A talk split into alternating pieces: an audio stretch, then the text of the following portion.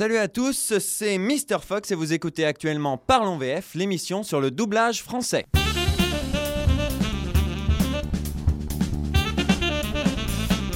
Alors aujourd'hui, je suis avec euh, Philippe Collin. Alors Philippe Collin, bonjour. Bonjour Hugo.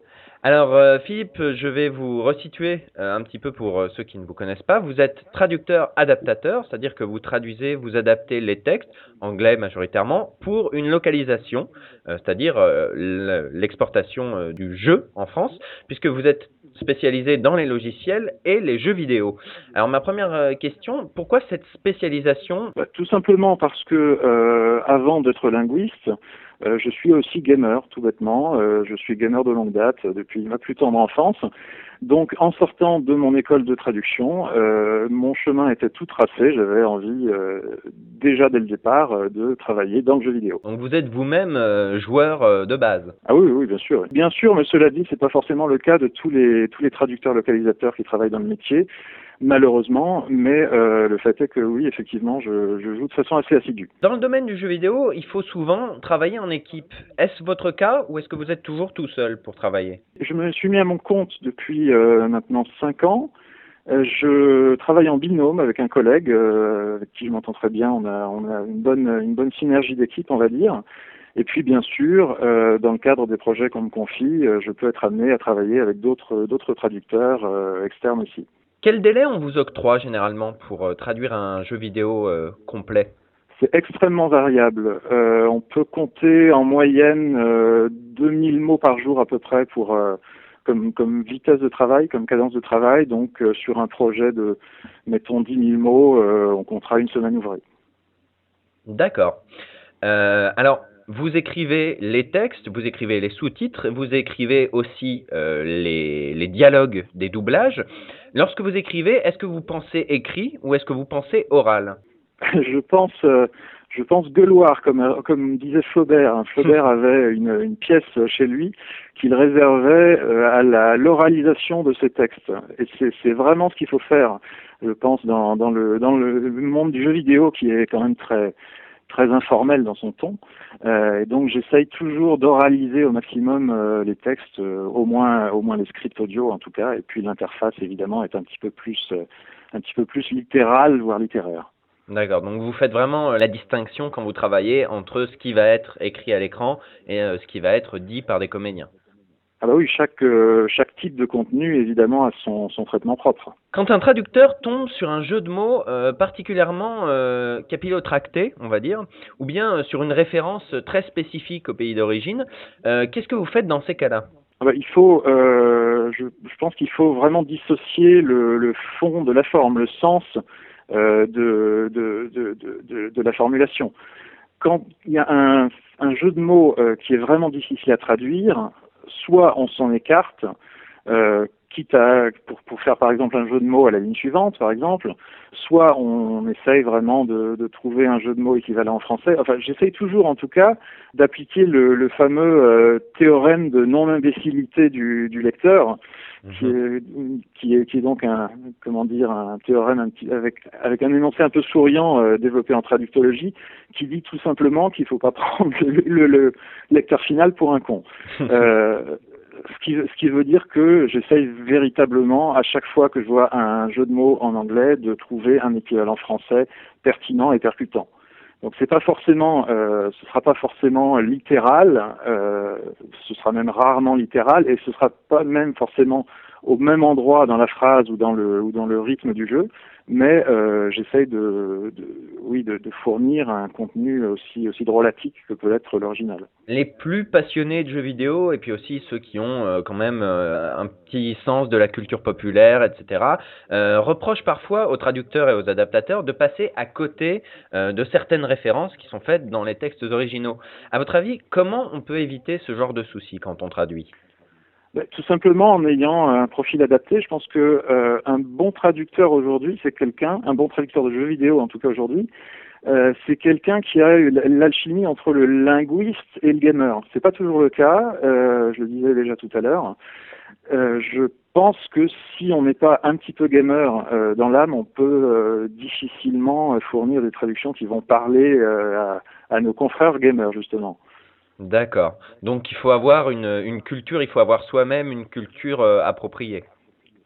Bah, dans l'absolu, oui. euh, si on va pas, euh, si on n'a pas une culture des, des mêmes Internet, euh, des grands thèmes euh, vidéoludiques et compagnie, euh, je pense que c'est difficile de, de retranscrire certains clins d'œil euh, qui sont faits très souvent dans les, dans les jeux actuels. Pour prendre l'exemple de Dragon Age, à la fin de Dragon Age, justement, il y avait un clin d'œil souriant à, à Portal, un premier du nom, euh, avec un, un personnage qui disait à la toute fin du jeu, lors d'un banquet, ne prenez pas, ne prenez, enfin, le, le, le, the cake is a lie en anglais. Et donc évidemment, si on traduisait ça par euh, tout bêtement le gâteau est un mensonge, comme euh, comme euh, comme un traducteur lambda aurait pu le faire, euh, ça, ça tombait à plat. Du coup, j'ai fait un jeu de mots sur le l'ail pour euh, reprendre les, les sonorités, les sonorités de l'anglais et donc euh, garder un peu la, la référence souriante de, de l'original. D'accord. Alors vous avez travaillé euh, sur la série des Mass Effect, en tout cas les deux premiers. Euh, vous avez coordonné le premier et vous avez été euh, en partie traducteur euh, sur le 2, donc avec d'autres euh, d'autres euh, euh, équipiers, on va dire. Euh, Mass Effect, c'est une grande trilogie de science-fiction. Alors vous y avez un petit peu répondu, mais est-ce qu'il faut déjà être un amoureux de science-fiction pour traduire ce genre d'œuvre? Ça aide, clairement, ça aide d'avoir au moins un peu de background sur euh, bah, les, grandes sagas euh, de space opéra euh, qui existent, Star Wars, Star Trek euh, et j'en passe. J'ai justement la chance d'être aussi très amoureux de, SF et de ce fait, j'ai pu justement proposer quelques petits clins d'œil à, à d'autres séries qui se sont glissées dans Mass Effect. Par exemple, la voix du, commandant, euh, comment s'appelle-t-il, Anderson, je crois, c'est euh, le même comédien de doublage qui euh, double Jean-Luc Picard dans la série Star Trek Génération. Ah d'accord. Vous avez vos- votre mot à dire sur les- le choix des comédiens ou, ou c'était exceptionnel à l'époque du premier Mass Effect, j'étais encore employé dans une société, euh, donc j'avais des relations beaucoup plus directes, évidemment, avec le studio de- d'enregistrement et euh, le, le choix des comédiens. Là, actuellement, euh, depuis que je me suis mis à mon compte en freelance, euh, j'ai beaucoup moins euh, voix au chapitre à ce sujet. Chaque poste a ses avantages et ses inconvénients. Ce genre de jeu, donc je, je parle de science-fiction, mais je parle aussi euh, de fantasy, d'heroic fantasy.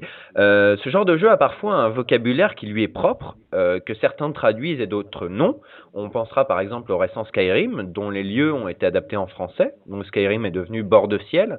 Euh, Oui. Que pensez-vous que doit faire un adaptateur devant ce cas de figure? Alors, euh, impossible à mon avis de contenter tout le monde. Quand on garde les termes en anglais, on va s'aliéner une partie de, une partie des joueurs et quand on les traduit, on aura là encore euh, les certains gamers qui, qui vont qui vont protester. Euh, ce que j'aime faire personnellement, c'est recourir à des racines d'anciens français pour voiler un petit peu le sens. Par exemple, euh, j'en reviens à Dragon Age, il y avait un village qui s'appelle Redcliffe, donc euh, rouge falaise littéralement. Mhm. Euh, au lieu de traduire ça par rouge falaise, euh, qui, qui sonnait vraiment vraiment traduit littéralement et dont le sens était trop évident pour pour pour sonner euh, médiéval, j'ai donc euh, repris des racines d'anciens français. Donc rouge euh, se disait, enfin une, une façon de, di- de dire rouge en héraldique notamment, c'est gueule, de gueule, Mhm. et euh, falaise était fallois dans l'ancien français. Donc euh, rouge falaise devient gaule fallois. C'est une façon de faire, évidemment. Euh, je prétends pas non plus qu'elle conviendra à tout le monde, Mhm. mais en tout cas, je pense qu'en masquant un petit peu le, le, le, le signifié de- des termes individuels qui composent un nom, on peut arriver à une, une, une formulation un peu plus heureuse que euh, de traduire littéralement. Est-ce que c'est déjà arrivé qu'un comédien massacre euh, proprement le beau texte que vous lui aviez euh, gentiment écrit? Oui, alors le beau texte, ça dépend des projets, euh, mais c'est arrivé effectivement que euh, certains acteurs aient une diction qui ne corresponde pas forcément à ce que je ce que j'envisageais lors de la traduction. Après, euh, je ne sais, massacrer, c'est un bien grand mot. Je ne Mhm. me souviens pas de de cas où euh, le, où une traduction était vraiment massacrée, mais ça peut arriver relativement souvent que le résultat, euh, une fois une fois enregistré, euh, diffère sensiblement de ce que j'avais en tête au départ. Est-ce qu'il y a un des jeux que vous avez traduit qui vous a particulièrement marqué? Particulièrement marqué, euh, je, En bien ou en mal hein oui, bien sûr. Euh, je dirais Mass Effect et, et Mass Effect Dragon Age, Portal 2, c'était vraiment les trois projets, les trois projets phares de ma carrière jusqu'ici. Euh, je citerai bien aussi un des tout premiers projets auxquels j'ai participé, The Bard's Tale, petit projet de, du studio In Exile, donc qui faisait un remake d'un vieux jeu de rôle bien connu des, des rétro gamers. Euh, qui était très sympathique aussi à traduire pour son côté, euh, là encore, euh, là encore très humoristique dans, le, dans les textes. Et puis c'est, c'est un projet qui a, qui a un peu, un peu lancé ma carrière aussi, puisque je faisais vraiment mes premières armes sur ce jeu. Un des jeux qui est régulièrement cité pour son expérience de jeu et pour son, son ambiance très particulière qui a vraiment marqué de nombreux joueurs, c'est Shadow of the Colossus. vous avez effectué sa traduction. Euh, est-ce que c'est difficile de traduire un jeu où il y a euh, au final euh, si peu de texte quand tout est misé sur, sur l'ambiance vraiment onirique du jeu? Alors là, on en, on en vient à l'une des grosses problématiques de la traduction de jeux vidéo, qui est le contexte effectivement, euh, un jeu vidéo n'est pas un film. On n'a pas la linéarité euh, d'un projet de d'un projet de film. Pour traduire un script de film, il y a des difficultés particulières, mais euh, au moins on a le projet qui se déroule de A à Z, d'un point A à un point, un point Z, et on a toutes les étapes clairement clairement énoncées devant soi. Dans un jeu vidéo, effectivement, on a des bribes, des bribes de texte par-ci par-là. on, dans le dans le meilleur des cas, le développeur a indiqué quelques commentaires dans le fichier de traduction pour expliquer un petit peu, expliciter un petit peu euh, le contexte de chaque phrase.